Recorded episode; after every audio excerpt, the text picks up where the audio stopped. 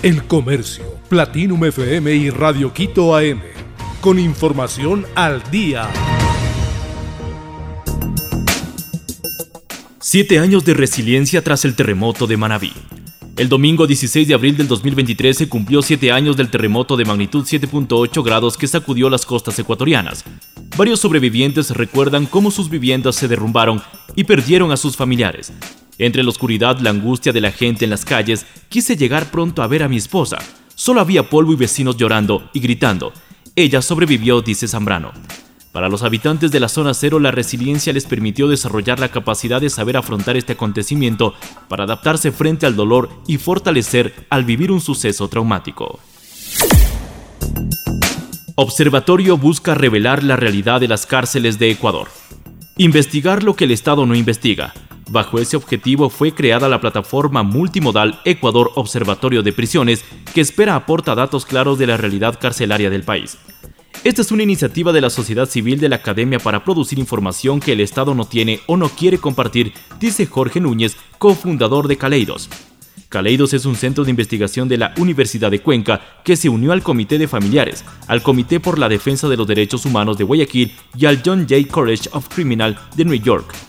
Hasta marzo del 2023, el sistema carcelario de Ecuador registró 31.260 personas en los 33 centros, pero su capacidad es de 27.781, entonces hay un hacinamiento del 12.92%. Polonia proyecta construir 79 mini centrales nucleares. El primer ministro polaco Mateusz Morawiecki anunció este lunes la ubicación de las primeras siete mini centrales nucleares de las 79 que se planean construir y que la primera de ellas podría comenzar a funcionar a finales del 2028. En una rueda de prensa indicó que se plantea levantar otras 13 centrales energéticas nucleares de pequeño tamaño, cuyo asentamiento se decidirá a lo largo de este año a medida que se completen los estudios técnicos. Debido a que Polonia necesita una fuente de energía permanente, limpia y barata, declaró el primer ministro.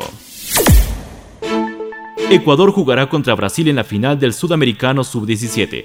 La selección de Ecuador sub-17 viene de golear a Chile y este lunes 17 de abril se enfrentará a su similar de Brasil en la ronda final del sudamericano que se juega en Quito. La selección de Ecuador jugará contra Brasil en el Estadio Olímpico Atahualpa a las 19 horas.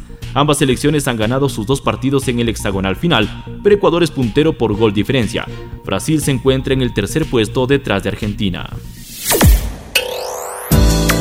Inteligencia Artificial recomienda las formas más fáciles de ganar dinero.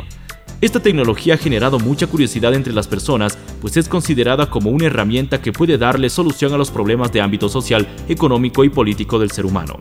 La inteligencia artificial ha dado a conocer algunas formas para ganar dinero como realizar encuestas en línea, vender productos en línea ya sean objetos de primera o segunda mano, trabajar como freelance, vender imágenes o vender servicios como pasear mascotas, hacer limpieza a los hogares.